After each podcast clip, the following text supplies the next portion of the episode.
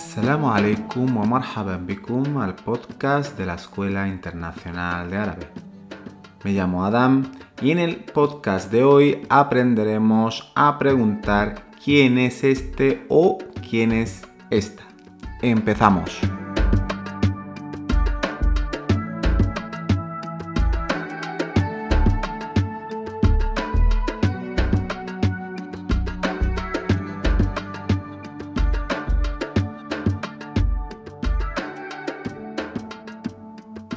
Hace dos capítulos, en el capítulo 52, aprendimos a preguntar ¿qué es esto? ¿Qué se decía mahada. Por ejemplo, imaginemos que no sepamos qué es un libro, ¿no? Y, preguntamos mahada. Y se nos respondería hada kitab, hada kitab. Como ya comentamos en ese capítulo, es importante tener en cuenta que en árabe cuando hablamos en presente el verbo ser y estar van implícitos. Ya vimos varios ejemplos, por lo que os recomiendo que volváis a ese capítulo.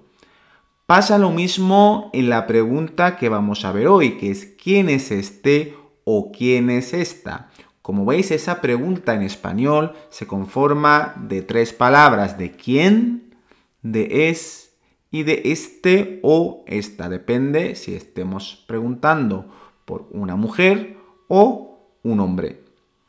Como hemos dicho, el verbo sería estar no se pone, no se dice porque va implícito, por lo que simplemente deberíamos saber cómo se dice quién y cómo se dice este o esta.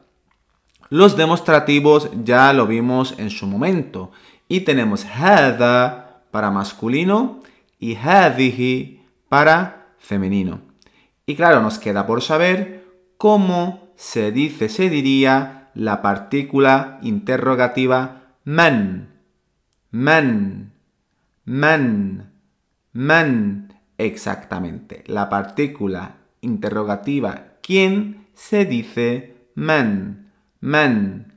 Man los que sabéis inglés, es exactamente igual como decimos hombre, ¿no? Como por ejemplo Superman. Así os va a servir para que os acordéis seguramente con mucha, mucha, mucha, mucha más facilidad. Man. Y simplemente a esa partícula interrogativa man hay que añadirle el hada o el hadihi. Nuestro youtuber favorito para aprender árabe se llama Mikail, ¿de acuerdo? Imaginemos que tenemos delante a Mikail y no lo conocemos y preguntaríamos Man hada? Man hada?